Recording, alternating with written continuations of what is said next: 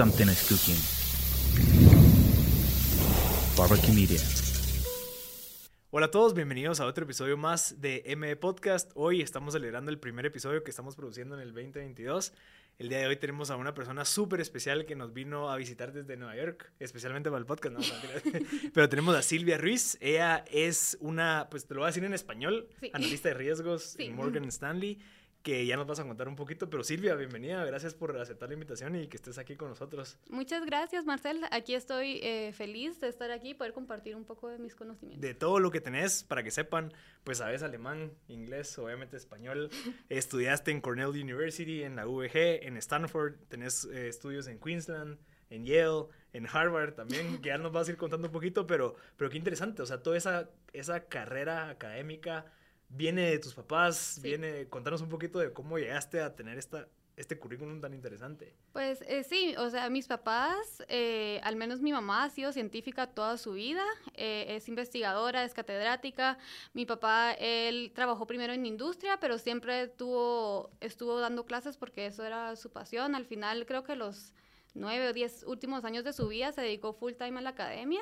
Entonces yo crecí en ese ambiente. O sea, era, todo era la, estudiar clases y Igual así. tus hermanas. Y más o Más menos, o sí menos. siento que era un poco más yo. Entonces, eh, yo nunca vi como otras carreras aparte de eso. Entonces, yo pensé que iba a ser científica. Entonces, a la hora de decir uno qué estudiar, es bien difícil porque uno tiene 18 años Ujú. y uno no sabe qué va a hacer con su vida. Y a mí me llamaban la atención muchas cosas. Yo hacía como ingeniería biomédica o ingeniería mecánica. Tenía como mil ideas, pero nunca me decidía por una. Entonces dije, lo más general, matemática, porque eso después puedo hacer cualquier cosa. Entonces, como lo más básico. Entonces me metí a matemática. Y, y bueno, toda la carrera siempre estuve sacando cursos de, de diferentes carreras. Saqué como cursos de química, saqué de biología, saqué De música también. también de, saqué unos de música, saqué de finanzas y ya al final de la carrera me di cuenta que me encantaba la computación, a buena hora. Entonces, eh, bueno, al final, eh, cuando recién me gradué, eh, el, el plan original era de que me iba a graduar y me iba a ir a estudiar un doctorado o algo así. Pero, pero bueno, después, eh, cabal en mi último año de universidad falleció mi papá, entonces eh, me puse a trabajar y fue ahí cuando me di cuenta que me gusta un montón trabajar en industria. Ok. Empecé a trabajar en CMI y era, empecé como data scientist. Entonces a mí me encantaba que era, nosotros miramos la parte de campero, toda la parte de análisis de datos. Entonces como que miraba como bien rápido el impacto que nosotros teníamos o medíamos un montón de cosas, a- asistíamos un montón de decisiones importantes eh, en la empresa. Entonces me gustó un montón y dije, no, pues la verdad es que esto es lo que yo quiero hacer, hacer algo mucho más aplicado y no tanto teórico. Claro. Siento que lo teórico era muy entretenido, muy para mí, pero nunca miraba como tal vez ese impacto. Claro. O sea, tú, tú- tu, tu decisión era o irme por un doctorado o... O sea, eh, tu, tu opción era irte a hacer un doctorado, Sí. pero por la situación te como que empezaste a trabajar en industria y te diste cuenta que aquí se puede aplicar todo esto y puedo ver el resultado más rápido. Exacto, y me encantó trabajar con gente, que yo siento que en, en- cuando yo estudiaba matemática todo era muy individual y todo era yo solita. Y entonces cuando ya podía como convencer a las personas o dar presentaciones o intentar como, no sé, usar los skills de alguien más y los míos combinados para hacer algo todavía Claro. más grande, me gustó mucho más. Interesante. Y, y si no estoy mal, en, en la UVG hiciste una tesis bien interesante de, de matemática pura. Si no estoy mal, ¿nos podías contar un poquito de eso? Y si eso te sirvió en lo que lo aplicaste en la industria. Sí, sí, ex- eh, pues al final mi tesis, eh, yo conocí a mi asesor de tesis porque llevé un curso con él de teoría de inversiones, se llama. Entonces, él se llama Adrián Licht y él es físico de, profesión, entonces, pero él se dedica a las finanzas también. Entonces, estábamos trabajando el... des- eh, bueno, no es que nosotros hiciéramos ese modelo, pero es como una compilación de los diferentes approach a un modelo de inversión, que es que toma, por ejemplo, las visiones del mercado y las combina con los de los inversionistas y así puedes como balancear tu portafolio de inversión. Mm. Entonces, eh, estábamos eh, viendo la parte matemática realmente, porque la aplicación fue, eh, fue poca, hicimos unos cuantos ejemplos, pero sí es un método muy, muy utilizado. Creo que me sirvió también para, para mi aplicación de la maestría y no tanto tal vez en lo que trabajé aquí en Guatemala, pero sí para irme a los estados. Claro. ¿Y tu maestría en Cornell University de qué era? Eh, se llama Financial Engineering, que es ingeniería financiera. Eh, yo hice también el track de Data Science. Entonces es una mezcla entre matemática, estadística, eh, computación, aplicado a finanzas. Wow. Sí, es como todo, pero aplicado a Cabal. finanzas. O sea, tú, tú estudiaste en la Universidad de Matemática Pura, que, que te dio como los Sí, fundamentos. digamos. Exacto. Pero digamos, antes de entrar a estudiar matemáticas, te, si eras de la parte más de números analítica, Sí. o sea, sí tenías ese background pesado de, bueno, sí le puedo entrar a estudiar matemáticas. Siempre me gustó, siempre me gustó las matemáticas y siempre fui bien nerd, siempre me gustó estudiar, sí. Ok. Eso, ¿crees que fue lo, o sea, el estudio? Yo el- siento que también como que tenía un montón de confianza, como que mis papás siempre me decían, no, tú lo puedes hacer, y como yo siento que mucho de matemática y de estas carreras es tener como perseverancia y que te vas a equivocar y pues no importa y seguís. Que a veces siento que cuando algo es difícil la gente dice como, no, es que no soy bueno Claro. y como que hacerse para atrás. Porque la verdad es que cuando yo entré a matemática igual me costaba un montón, era difícil, yo miraba un montón de gente buena y al final es como esa confianza de seguir. Claro. Claro, porque creo que es un, un problema, o sea, que existe, ¿verdad? Y es esa, esa mala reputación que tiene la matemática. Incluso te lo digo porque yo siempre he creído que yo soy malo, pero es algo que me interesa. Sí, Pero tal vez siempre me topé con que no, qué difícil, eh, prefiero, no sé, salir eh, o estar viendo otras cosas o prefiero preguntarle mañana que alguien me explique y nunca dabas ese paso extra para entender eso. Y ahorita yo digo, ala, o sea, al final la matemática, según mi perspectiva, te- no es que yo vaya a usar ahorita como que, la- no sé, el álgebra de Baldor y todas estas cosas, sino que lo que me enseñó era ver cómo puedes resolver un problema de, de, bastante, o sea, entrenar a tu mente a resolver problemas. No tanto que vas a utilizar esto, esta fórmula para este problema, sino que es esa habilidad de entrarle a todo de distintos ángulos. ¿Me explico? Exacto, porque al final la vida y trabajar es resolver problemas. Entonces, si tenés como esa dedicación, esa paciencia de buscar, no, bueno, por este lado no me salió, tener como, no, ahora puedo tratar esto. Yo siento que eso es lo que te da en, en al final la carrera. Y sí, sí es cierto, yo siento que también la forma en la que nos crían eh, desde pequeños, como que tenemos un fixed mindset de decir, ah, bueno, yo vengo con estas cualidades y algunos son buenos para estos, otras para estos, mientras que ten- deberíamos tener como un growth mindset de decir, bueno, no soy tan bueno para esto originalmente, pero si practico más, pues puedo llegar a ser bueno, ¿verdad? Y al final es de disfrutarlo, ¿verdad? No tanto de, de ver el resultado, sino del proceso. Claro. Sí, tal vez como yo lo veo es, uno empieza con planeación. Siento yo que es Sí. como que también saber de que sí, o sea, en mi caso tal vez existía esa ansiedad de que no quiero estudiar porque quiero salir, no quiero estudiar porque quiero ir con mis amigos. Entonces como que exista, existía eso en donde ponías en la balanza y obviamente preferías salir, pues, porque, porque uno era joven, pues, en mi, en mi caso. Entonces evitabas dedicarle ese espacio a tratar de tener esa mentalidad y decir, bueno, tal vez no lo entiendo, pero quiero tratar de entenderlo, o sea, voy a Sí. esforzarme en entenderlo.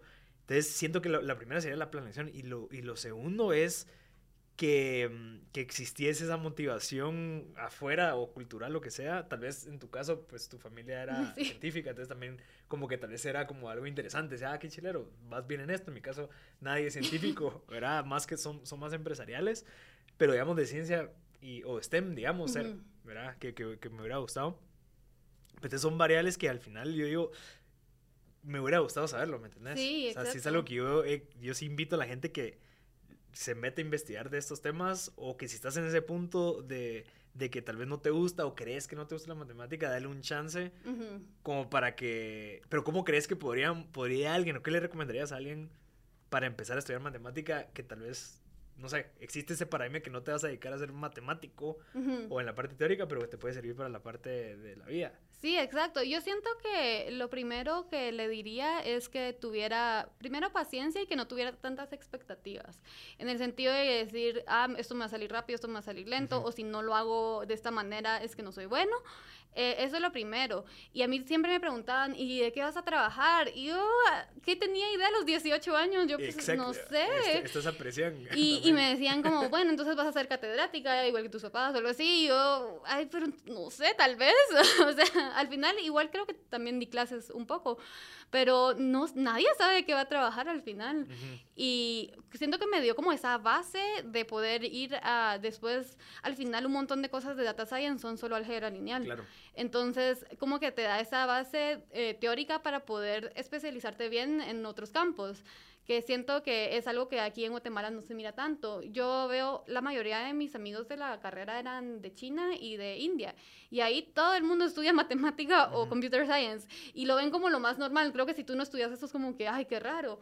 Bueno, o médicos también, pero, pero entonces yo decía, ay, a mí tanto drama que me hacía en todo el mundo por, por haber estudiado matemática. Sí, porque al final, no sé cuánto es el porcentaje, pero al final la gente que se grabó de ciencias y letras tiene, no sé si si el tema de STEM está muy como ya eh, como que metido en el pensum del colegio, no sé, tal vez confirmámelo, o solo es un porcentaje pequeño. Pues un poco. Y es en la universidad donde ya decís si te involucras más en... Bueno, STEM es ciencia, tecnología, emprendimiento y matemática. Sí. Sí. creo que... la E es engineering. Ah, sí, ingeniería, ingeniería, sí. Que es ya la parte más como racional y la parte de super números y demás. Exacto. Ajá. No es, que es lo contrario de lo humanístico. Exacto, ajá, sí, sí, sí, todo lo contrario. Va, y, y hablame un poquito de eso, porque creo que tú también te han usado como caso de éxito en la del Valle, como para invitar a gente a estudiar de temas de, de STEM, que es de matemática, estadísticas y demás. ¿Qué le dirías tú a una persona que quiere empezar a... Que, que, que está en la misma posición que tú te encontraste a los 18, digamos, te grabaste del colegio y bueno, no sé, me voy por la parte entre comillas, humanística, en donde tal vez no va a ser tan complejo el tema de matemática, o me meto en la parte de ingeniería, en donde sí es más compleja la matemática? Mm, yo creo que primero que nada es eh, que tanto uno está dispuesto a arriesgar en el sentido de voy a dedicar mi tiempo a esto, em, que tanto uno en realidad es lo que quiere, porque al final siento que, mm, ¿cómo decirlo?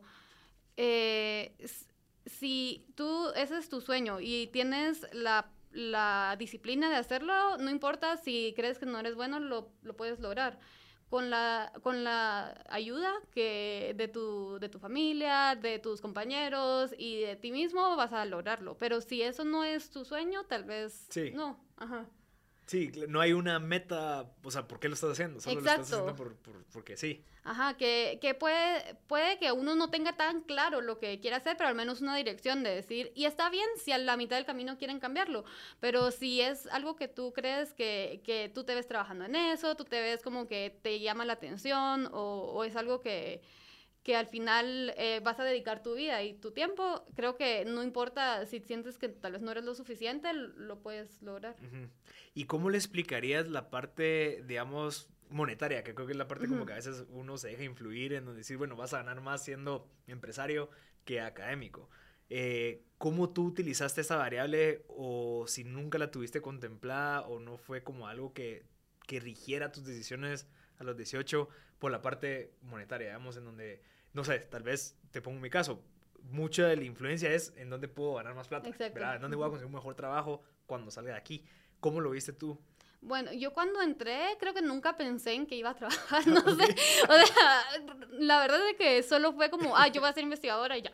O sea, nunca pensé en eso hasta que me empecé a graduar y ya me di cuenta de la vida real, es como, pues sí, tengo que trabajar. Entonces, el, me di cuenta de que hay un montón de campo para, para trabajar, o sea, eh, en toda la parte de análisis de datos, data science, todo eso está boomeando, así es, está cada vez miro más postings de trabajos, incluso aquí en Guatemala. Entonces, eh, o al menos también en, en, Estados Unidos, todas las carreras que tienen computación matemática son las mejores pagadas. Y que es algo que tal vez 10 años atrás no era así. y, y, bueno, ahora yo creo que ya no habría tanto esa preocupación siempre y cuando uno sepa cómo vender eh, que un matemático también puede trabajar en equipo, puede liderar, puede tomar decisiones de negocios, porque al final, o sea, nosotros nos entrenan para resolver problemas y es lo mismo que tomar una decisión de negocio, eh, pero como sustentada por los datos. Entonces yo creo que sí hay mucha oportunidad en que un científico se desarrolle en el campo eh, empresarial. Sí, porque mi pregunta también va a que digamos, tú, tú estudiaste con la idea de, bueno, en algún momento ser académico, estar metido en la parte de la universidad y enseñanza, pero ahorita estás bajo una estructura ya en donde tenés un jefe y hay KPIs, no sé si Exacto, sí. demás, pero ¿cómo, ha sido esa parte y, y qué has aprendido? Bueno, he aprendido mil cosas. Yo siento de que el, nunca pensé que fuera tan importante cómo nosotros presentamos, cómo uno influye en las personas, porque puedes estar diciendo exactamente lo mismo, pero si nadie te está entendiendo, nadie te va a dar eh, el presupuesto, nadie te va, va a seguir las indicaciones que estás diciendo. Siento que esa parte eh, fue un aprendizaje total, que empezó desde que empecé a trabajar aquí eh, en Guatemala hasta estar allá, que allá, por ejemplo, lo diferente es que trabajamos gente de todas partes del mundo, entonces eh, la forma de comunicarse es bien diferente. Hay gente que es muy directa, hay gente que es muy agresiva, hay gente que es como, se va mucho por tangentes, que es como nosotros, por ejemplo. Eh, pero entonces, eh, ese, eso de saber comunicarse, saber expresar lo que yo estoy pensando para poder al final todos hacer lo que es mejor para la empresa. Claro. O sea, la comunicación crees que es clave. Es clave. Especialmente cuando sos una persona tal vez entiendo que tal vez el trabajo de investigación es muy como solitario, pues, o sea, me sumerjo eh, en la investigación y ahí me quedo, no tengo que estar compartiendo tanto y en este caso pues te toca casi todo lo contrario, que es Exacto. cómo para que trasladar esta información a alguien que tal vez no es tan experto como yo, pero necesita saberla. Exacto, y es lo que pasa mucho en el, en trabajo en el que estoy ahorita, que nosotros hacemos los modelos, pero tenemos auditoría de modelos que nos los revisan. Entonces nosotros tenemos que saber explicar eh, de, de, inicio a fin por qué este modelo funciona, por qué no, cuando sí, cuando no. Eh, después tenemos que saber explicárselo a la parte de negocio, a la parte de finanzas, para cómo eso les va a servir, por ejemplo, cómo lo van a usar.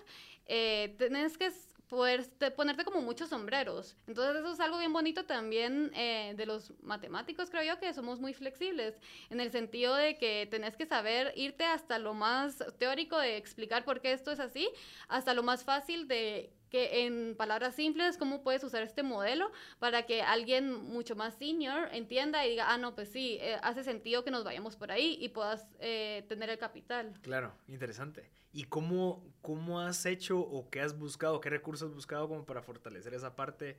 No sé si la tenías ya desde un principio o la fuiste desarrollando en el camino porque te tocó o fuiste educándote? ¿Qué, ¿Qué, crees que te ha servido? Yo creo que lo que más me ha servido es hablar con las personas. Por ejemplo, alguien que yo creo que se comunica muy bien o alguien en la empresa, siempre como tener un mentor. Eso me ha ayudado un montón.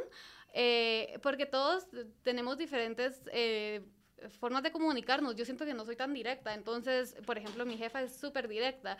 Entonces, poder hablar con, con, ella o con otras personas y decir, ah, la verdad es que admiro mucho cómo tú presentas, eh, qué tips me puedes dar y como ir agarrando lo mejor de cada persona. Eso es lo que más me ha servido, como eh, acercarme a las personas. Claro, claro, o sea, buscarlo. O sea, mira, o sea, también identificar entonces en dónde estás de cierta manera como que flaqueando como para decir, ah, en esta parte necesito la ayuda. Exacto, ah, tener, uno tiene que ser como, no crítico con uno mismo, pero saber qué estás haciendo bien y qué no, y después buscar a alguien que, que, sea experto en el tema o que uno admire, porque la verdad es que si no, en el temas de, de libros o cursos que pueda recomendar, no tengo muchos. Ahí vamos a hablar de los libros, porque creo que los libros que he recomendado están interesantísimos, así que lo vamos a hablar, pero yo tengo una pregunta, ¿cómo ¿Cuál es tu proceso de resolver problemas? ¿Existe algo que tú hayas aprendido, digamos, con todo el tema de tu experiencia eh, académica y, de, y, de la, y laboral, como para poder explicarlo de, y poder entender cómo se resuelve un problema, tal vez matemático, pero que se pueda replicar como que en la vida real? Sí, yo creo que lo primero que hago es como listar toda la información que tengo eh, disponible. Eh, después la intento organizar y ver como qué me ha funcionado antes y qué no me ha funcionado. Ver si, por ejemplo, hay algún modelo o alguna teoría o algo que pueda utilizar. Intentar también estar lo menos sesgado a los resultados que, que tenga para después poderlos interpretar. Ok, o sea, de primero eh, recabar información. Exacto. Y esa información puede ser de lo que te dé el cliente o de lo que tú hayas vivido como experiencia ¿Y qué pasa con la información que no existe? ¿Crees que hay alguna manera de, encontrarla para llenar más ese input, digamos? Pues siempre se tienen que hacer ciertas eh, suposiciones. Ah, ok. Entonces... Una hipótesis, digamos. Exacto. Entonces, a partir de esto, ya sea de que se agrega lo, lo, que haga falta, por ejemplo, suponemos que es esto, o se descarta, ¿verdad? Por ejemplo, que entonces esos son datos no disponibles.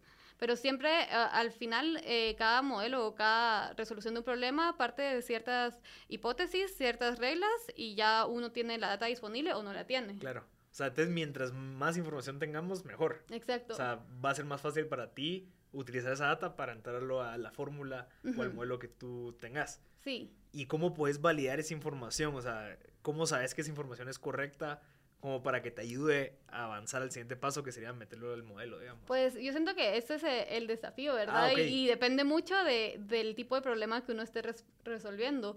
Pero, pero sí, sí, la parte de la validación de los datos creo que es lo más importante. Porque ¿Y a ¿Cómo veces... lo haces o cómo, cómo crees que sería? En este caso, tal vez, digamos, si lo pasamos al lenguaje así como para que, que entendamos todos, es obtener la mayor cantidad de información posible, es saber lo que está pasando como que en el problema. O Exacto. sea, los insights, digamos, de la gente, de- digamos, del mundo empresarial. Y después es tratar de comparar toda esa información como para encontrar un patrón o cómo. Eh, Sí, eh, sí, eso sería, sería exactamente y también comparar, por ejemplo, para ver si hay información atípica, información sesgada. Eh, uno siempre intenta buscar como lo más, eh, lo más crudo que se pueda.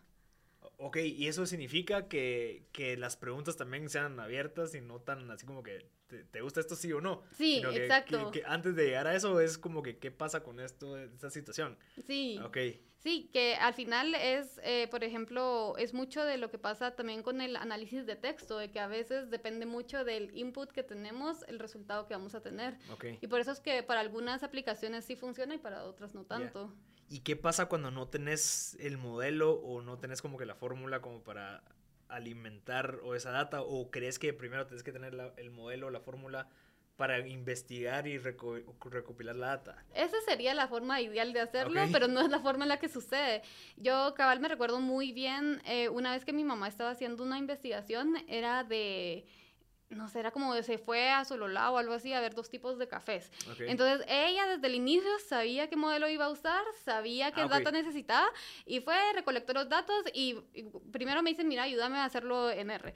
Y saca su ¿Pero libreta ¿En qué? en R. ¿Qué es eso? Es un lenguaje de programación. Ah, ok. Porque a mi mamá no le gusta programar, entonces me lo pone a hacer a mí. Entonces, eh, pero ella sabía, me dice, mira, este es el modelo que quiero y esta es la data. Y saca su cuadernito. Yo cuando vi el cuaderno dije, ah, la verdad.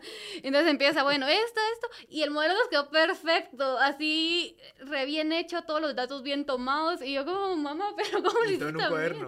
Sí, y ella porque ella sabía lo que quería medir, quería mostrar que eran diferentes, él había pesado todo, todos, ella me dice, yo creo que estas variables son importantes, y cabal, o sea, la intuición que tenía, y yo La digo, experiencia de plano también, pues. pero es algo que a veces no pasa en la industria, a veces uno, por ejemplo, tienen datos de años, de años, y dicen, bueno, yo quiero hacer algo con estos datos, Ya. entonces nos los dan y es como, están todos, no están midiendo lo que tienen Claro. que estar, medir, están mal, tienen un montón de data repetida, tienen datos eh, que no están ahí, no están midiendo lo que se debería medir, porque nunca se empezó con la idea de qué voy a hacer Claro. con estos datos, que es al final, eh, al final los datos tienen que responder una pregunta de negocio y no al revés.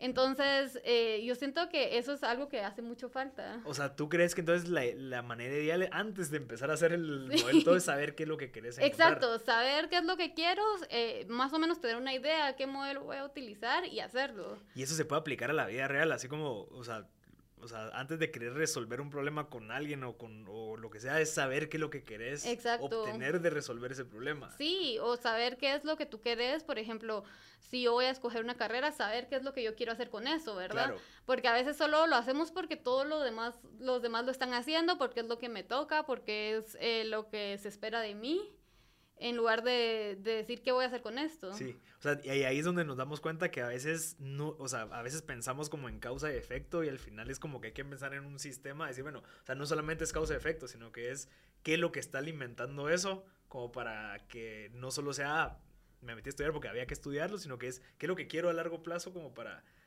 o sea, que no solo sea eso, ¿ya? Exacto, sino sí. que sea algo más grande que vaya a alimentar algo más grande. Exacto, sí, es pensar qué, qué me hace feliz, en qué quiero dedicar mi tiempo, qué me va a dar de comer, Ajá, sí. Interesante. Si que ya hablemos un poquito de, de, de Morgan Stanley, que creo que es pues, algo súper interesante. Yo te conocí, o sea, me enteré de ti porque vi que subiste una foto eh, donde estaba tu cara, Sí. así en Nueva York, en, en las pantallas esas famosas en donde te están pues felicitando. Si no estoy mal, era el mes De los latinos, De los latinos, sí. ajá.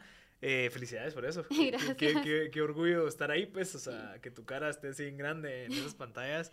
Eh, ¿Cómo llegaste a Morgan Stanley? ¿Cuál fue esa experiencia eh, de llegar ahí? O sea, ¿qué tanto tuviste que trabajar para poder estar donde estás? Sí, eh, bueno, yo eh, primero empecé en Cornell mi primer semestre y nosotros, eh, esa maestría, la que yo hice, son tres semestres. Entonces, haces dos semestres, eh, después tienes verano, que se espera que hagas ya sea una eh, pasantía en alguna empresa o en, o en investigación, en algo, y después ya el último semestre, que es en Manhattan, que es ya, porque Cornell queda como upstate, en Ítaca. Em, y ya el último semestre ya es mucho más con eh, practitioners y todos los profesores como que llegan de las empresas a enseñar ahí. Ya no es práctico todo. Exacto.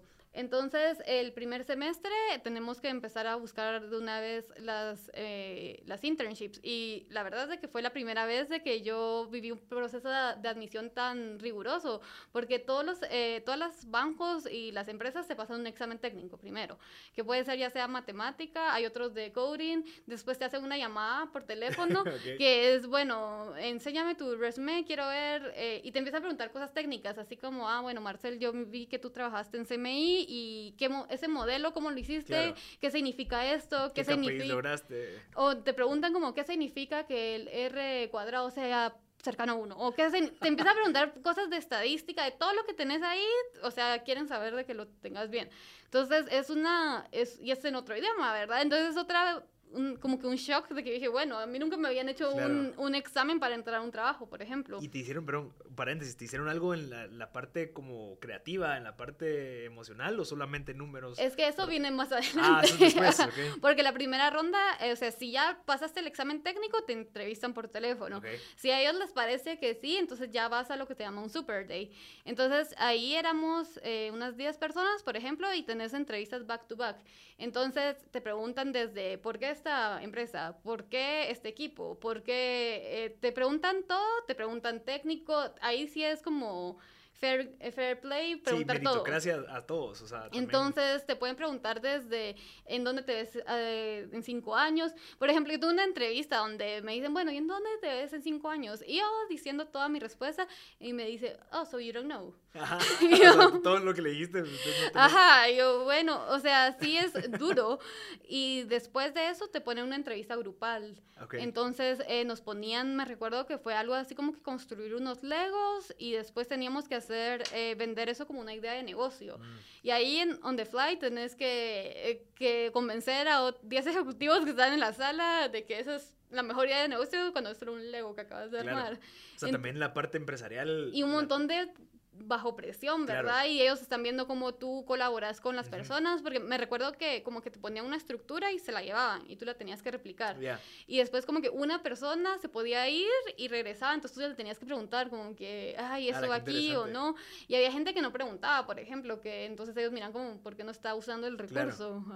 Ajá. Ala, qué interesante. ¿Y esa experiencia qué tal? Pues eh, durísima, o sea, yo me recuerdo que regresé y yo le digo a mi mamá, eh, pues, a saber, ¿verdad? Yo creo que voy a tener que hacer más entrevistas, porque nosotros además, eh, Ítaca queda cinco horas en bus, Ya. entonces, bueno, tomar el bus de regreso, te pagan un hotel para que llegues un día antes y, y después como a la semana me llamaron, yo no me lo creía, yo como, en serio, y, y bueno, después ya me... Para entrar como prácticas. Ajá, Ajá. Entré en mis prácticas de verano y sí es un poco de, de shock en el sentido de que no, no había ningún otro latino cuando yo estaba, Nada. o al menos eh, en mi equipo. Eh, más en el, como todos los practicantes que van a diferentes departamentos, sí conocí a otros, pero sí es, eh, fue un poco como shock cultural de que la mayoría de gente es de China, es de India y de Estados Unidos. O sea, es una obviamente. competencia también Exacto. bastante. Que yo siento que nosotros eh, aquí no vivimos tanto porque no hay tanta gente. Claro. Allá desde que estás en, no sé, primaria, sabes que tenés que ser bueno porque tenés que competir, Claro. porque no hay suficientes spots, porque no, como que las universidades son bien selectivas.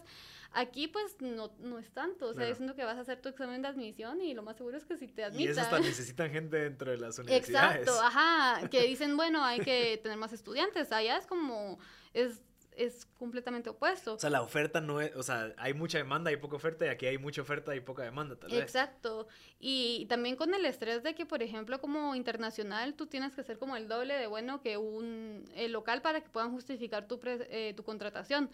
Eh, entonces, bueno, terminé mis prácticas, fue durante pandemia, entonces eh, todo era virtual, que era otro componente bien raro, nunca había trabajado de manera virtual.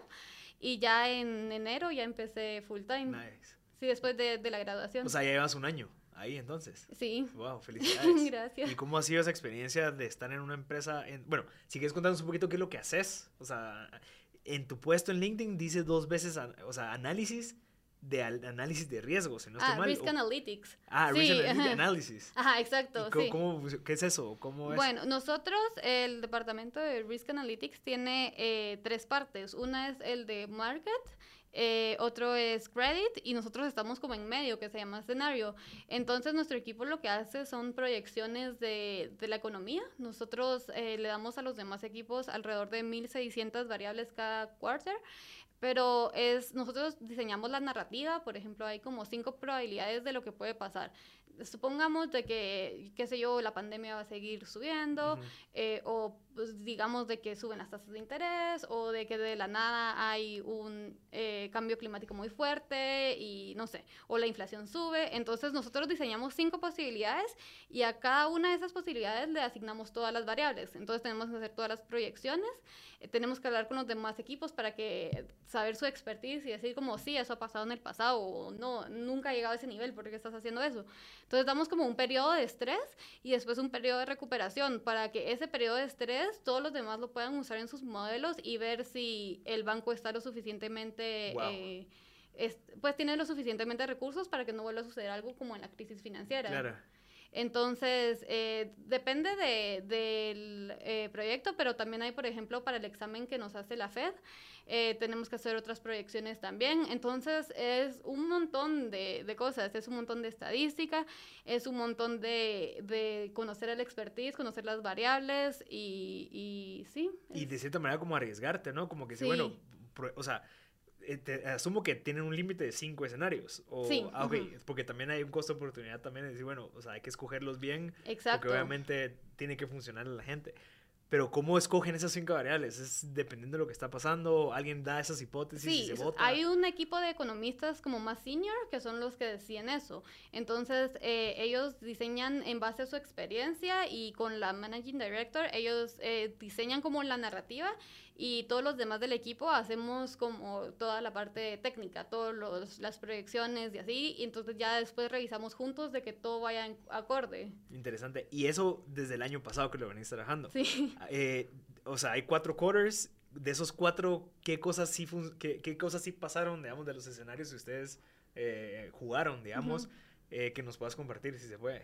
Eh, no sé si puedo compartir en, en- en detalle, pero sí, eh, al menos eh, los de pandemia, creo que sí, sí estuvieron bastante... ¿Y qué, qué, qué pasó? O sea, ¿cuáles fueron las variables? Es de que yo siento que había mucho optimismo en el, en, o al menos eso era mi percepción en, en la economía de, de Estados Unidos y nosotros teníamos un poco más pesimista el Ah, escenario.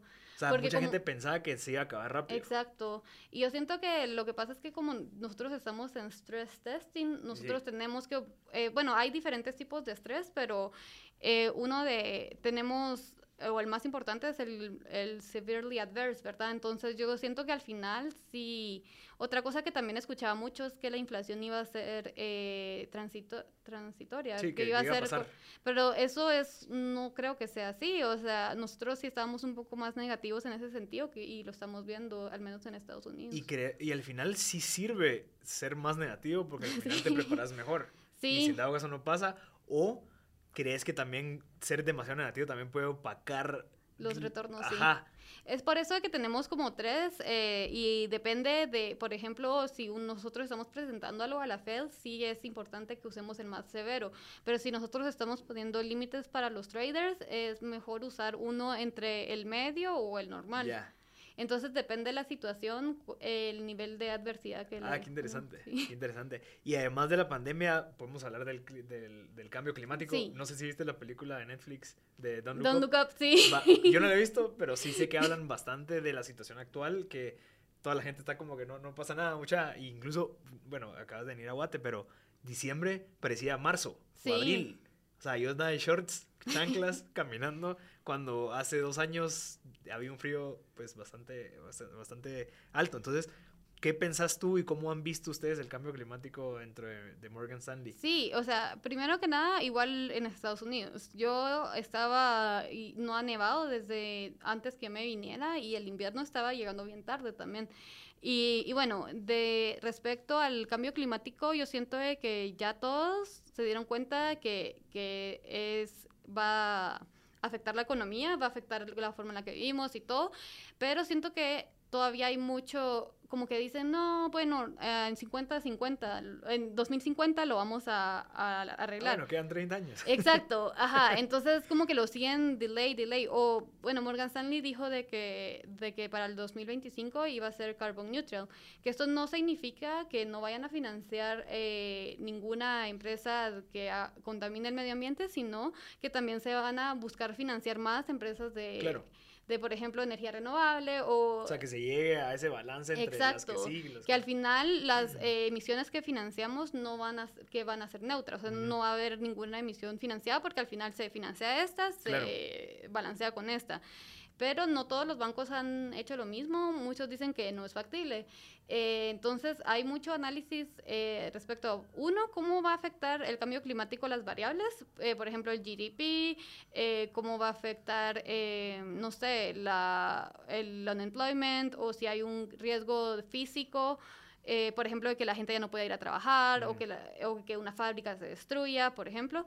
Sí, los precios también pueden subir. de- Exacto, la inflación, que nosotros mirábamos mucho una, un modelo de Purdue, de la Universidad Purdue, que, que tenían como unos simuladores y hay varias universidades gringas que, que tienen muchos, eh, mucho research al respecto, pero también miramos mucho la parte de nuestro portafolio, eh, que estamos financiando, que no, hacia dónde vamos. Por ejemplo, los sectores que más contaminan, que son como el... eh, ¿Cómo se dice? Aceite, la Claro. gasolina, eh, los que carros. son los de carbón. O, como- Exacto. ajá, que son de, de fossil fuels. Si no Exacto.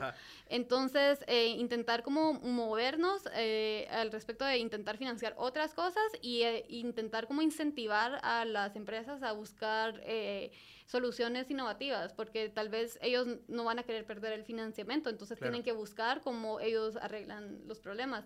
Que siento que al final es por lo cual se ha como eh, delay o se ha atrasado tanto esto, porque todos dicen, no, pero es que no me van a dar los costos, pero si hay un incentivo económico Eso. que lo haga, creo que es un muy buen punto de partida. Y asumo que Morgan Stanley va a hacer eso. O sea, va Sí. a tener incentivos e incluso hasta premios. Pues, o sea, premiar a los, a los que estén en la parte de, de green, digamos. Sí, y eso es lo, lo que se espera. Qué interesante. Sí. ¿Y cómo, y, y qué, qué, digamos, dijiste 2025, pero crees que sí se puede llegar en dos años, bueno, tres, tres años, a, porque si no estoy mal, también BlackRock, que es otra, otra empresa que también financia, dijo, o sea, que si no estoy mal, 2022 o no sé qué año, pero que ya no iban a financiar proyectos que no, que fueran, que, que pudieran afectar el medio ambiente. Sí, digamos. yo creo que sí se va a lograr, al menos eh, creo que hay mucho momentum adentro de la empresa y, y sí es un trabajal.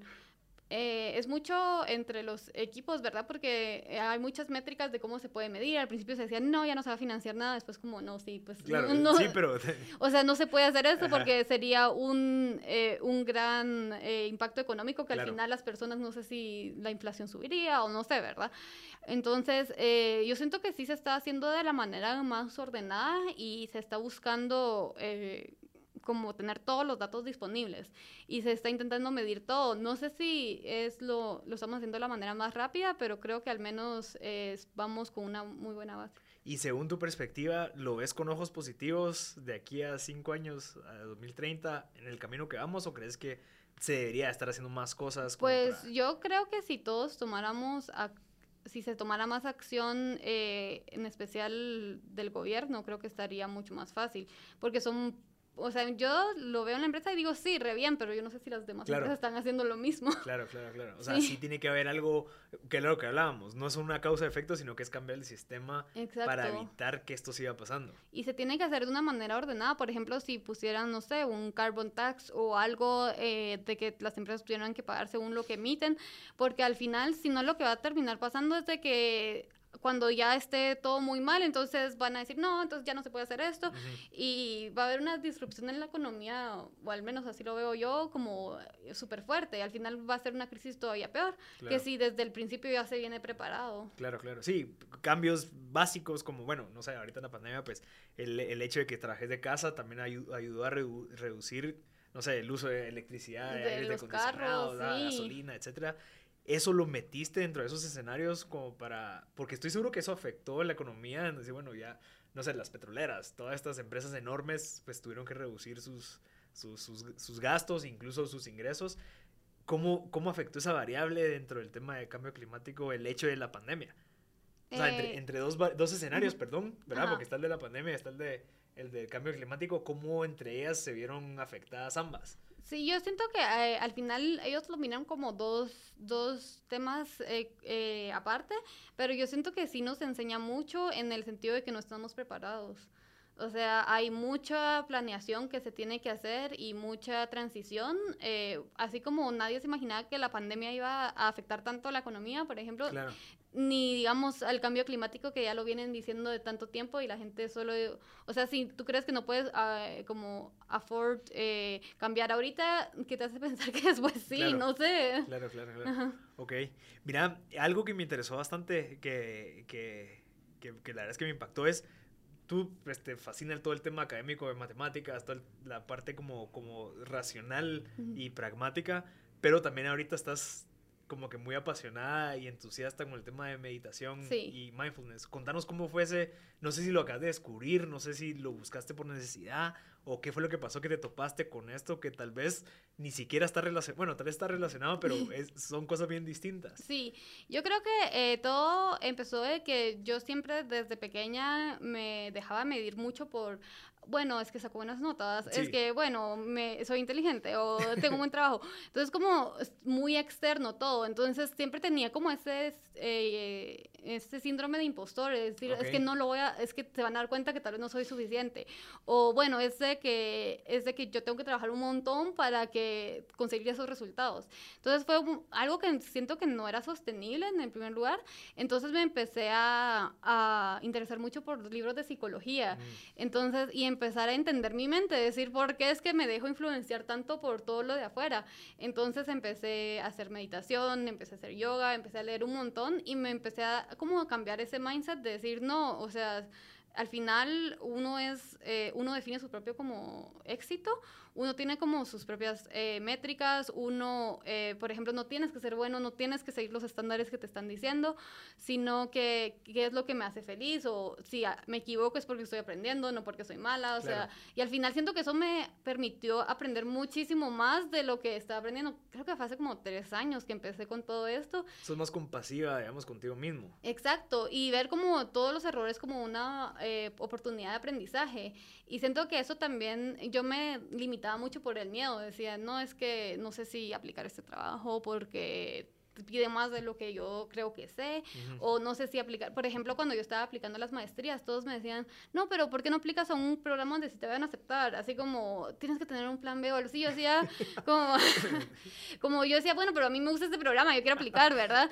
O bueno, ¿y cómo vas a financiar eso? Al final yo terminé aplicando como a 20 becas que me dieron 5 y al final así fue como me logré ir, pero siento que si hubiera tenido como el pensamiento o que yo tenía antes, eh, no, no sé, siento que el miedo me, me limitaba mucho. ¿Y qué te has topado ¿Qué era ese miedo? Digamos, viendo ahorita la parte de mindfulness, viendo tu pasado, viste que te sirvió el mindfulness, ¿qué fue lo que había ahí de intermedio que no te permitía, o sea, que tal vez teniendo la meditación, teniendo todo el tema de yoga, te diste cuenta de que, ah, además del síndrome de impostor, que creo que casi todos lo tenemos, especialmente cuando estás aspirando a mucho, ¿Qué más crees? ¿Será que son narrativas? ¿Será que es como cultural? ¿Será que, no sé, eh, ¿qué, era? Yo creo que yo vivía mucho a las expectativas de los demás. Entonces decían, ay, es que sus papás son súper inteligentes. Entonces ellas lo mismo. O, ay. O tiene que ser lo mismo. Ajá, exacto. Y yo me metía, o sea, porque a la gente te lo puede decir y tú lo puedes dejar. O sea, pero yo me metía en el papel. Ah, es de que. Eh, eh, por ejemplo, mi, mi, papá era director en la, en la marroquín, entonces yo daba clases en el marroquín, entonces decían, sí, es que ella es súper inteligente igual que su papá. Y como que meterse en esa, en esa narrativa de que, ah, entonces porque me fui a Cornell, entonces todo tiene que ser súper bueno y me tiene que ir súper bien. Y cuando no, pues, o sea, al final eh, uno está ahí como por su propio esfuerzo Claro. y no le tenés que demostrar nada a nadie. Siento que para mí eso fue un gran descanso en el, en el aprender a, a medirme yo solita y decir, bueno, si todos quieren pensar que yo soy un genio, que lo piensen, pero yo no me siento así. Y, y al final como que es también como esa humildad de, de que siempre puedo seguir aprendiendo. Entonces siento que en estos últimos años he aprendido mucho más, he intentado como sacar diferentes cursos de otras cosas, leer libros que tal vez no tienen nada que ver con lo que yo estudio, lo que trabajo, pero que me permiten como ayudarme a mí misma. No sé, leí un libro de hábitos, el de Atomic Ah, sí, Habits. sí, ahí vi que pusiste. Es tan bueno, sí. Es como, entonces yo me gusta leer esos libros donde digo, ah, bueno, eh, así funciona mi mente, puedo como hacer este pequeño cambio en mi vida para seguir avanzando, seguir creciendo o ser una mejor versión, ¿verdad? Y entonces, sí, a mí me encanta leer de Y psicología. también que es un poco to- totalmente distinto a lo que normalmente estás acostumbrada, que es Exacto. números, estar estudiando. Sí, estar... eh, eh, research, Exacto, y en ambientes de presión, en ambientes de que tenés que mostrar, de que... Porque al final investment banking es igual, Sí. bastante competitivo.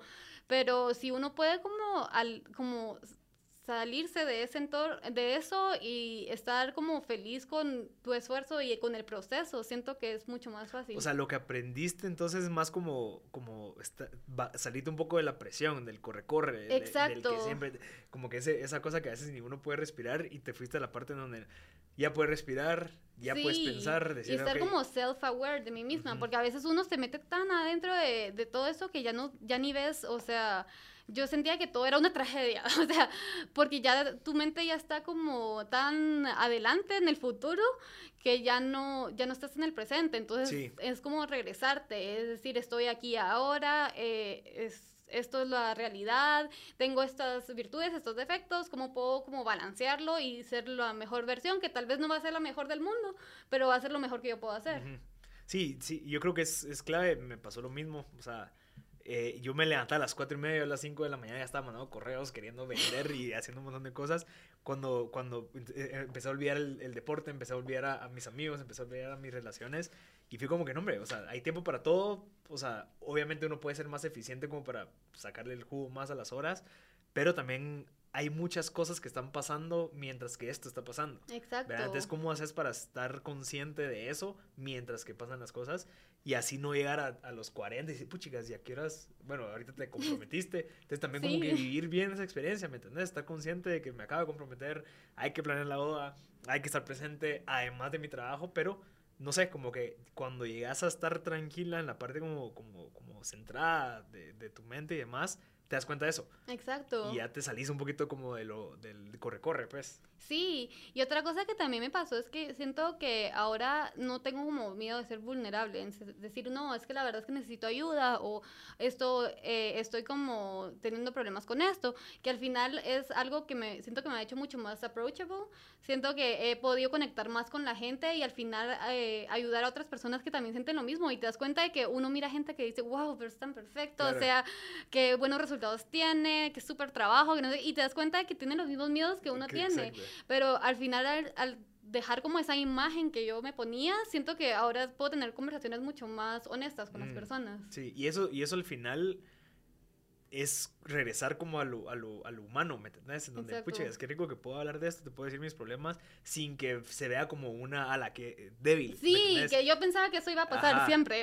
Sí. Ala, ¿cómo así que, que Silvia tiene miedo? Pero si Sí. ella está en Morgan Stanley, ¿no? brother? O sea, vos estando en cualquier lugar igual tenés el mismo miedo. Exacto. Eh, entonces, sí, es interesante. Y, y quería hablar porque mencionaste un libro que yo estoy leyendo ahorita, bueno, lo estoy escuchando, que se llama Untethered Soul. Ujú. Eh, la verdad es que de lo que llevo me ha gustado bastante, porque al final, cómo puedes entender lo que está pasando en tu mente al estar consciente de muchas cosas, me ha servido bastante, especialmente una parte, y tal vez tú ya me vas a contar un poquito más de lo que tú ah, obtuviste ese libro, pero en donde a veces tú mismo te estás diciendo un montón de cosas y el libro te dice, mira, agarra esa voz y volvela como ese amigo malo que no quieres tener, Sí. ya, ya sabes, y que hasta, o sea, visualmente yo me visualizo a esa persona que me está hablando a mí como un Marcel feo, como, como cae mal, así como que, brother, andate, no, no te quiero escuchar ahorita, que a veces nos pasa que tú mismo te estás diciendo, no, no puedes, no, me, Exacto. quédate dormido, no, que, ala, ya viste que no te contestaron, ala, que es lo, ¿verdad? Entonces como que esa, si lo volvés, una, lo personificas, lo puedes como que alejar. No sé qué otras cosas tú aprendiste de ese libro. Sí, yo creo que algo que me recuerdo muy bien de ese libro era una parte que decía que yo no era mis pensamientos, algo así como you're not your thoughts, como que tú eres la tú eres la, la persona que oye esa voz, no eres, ah, para mí eso fue tan liberador, decir porque a veces uno dice como yo decía, ¿por qué yo soy tan ansiosa? ¿Por qué yo pienso tanto? ¿Por qué me preocupo tanto? Pero al final sí puedo eh, como escoger solo escucharlo, decir como, sí, esto me sirve, esto no. Y yo no soy eso. Para mí fue tan liberador en esa, parte esa parte del libro, recuerdo muy bien. Yo, me, me, gustó mucho ese libro porque va muy adentro de como mucha introspección, claro. analizar mucho que, de dónde vienen esos pensamientos. No sé, me, me gustó mucho porque al final es cierto. Y es como lo mismo de meditar, que te dicen como que no es que no tengas que pensar, sino que es que vos puedas tener la capacidad de poder ver tus Exacto, y no meterte ahí Ajá. al tráfico a que todo Ajá. colapse. Sino que tú ver eh, como de tercera persona los pensamientos y tratar solo de entender por qué es que están tus uh -huh. pensamientos. Y ¿verdad? ser como curioso, decir, ah, bueno, porque estoy pensando así, tal vez es que en realidad he metido muchas cosas de mi vida, que Ajá. si me sirve, que no.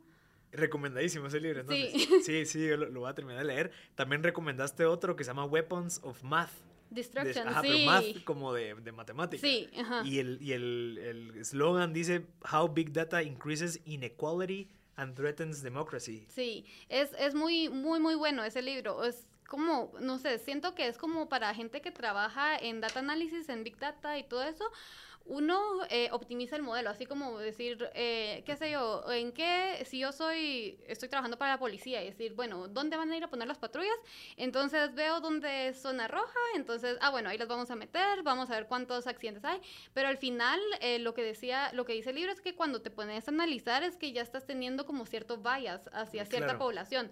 Entonces, si tú por casualidad vivís ahí, entonces ya vas a tener menos oportunidades, no sé, a colegios o no sé qué, según cómo esté optimizando las cosas, los modelos. Entonces es como tener ese, ese bias eh, en la mente de decir, ah, bueno, es que en Beverly Hills no va a pasar nunca nada, ¿verdad? Mm. Y que si después matan a alguien ahí enfrente porque, porque al final puede pasar en cualquier lugar. Interesante. Entonces, y no solo es con la seguridad, es con todos los modelos, porque al final eh, ahora es como casi que por tu zip code, eh, donde puedes comprar, qué, Claro. qué tarjeta de crédito tenés, si te la aceptan o no.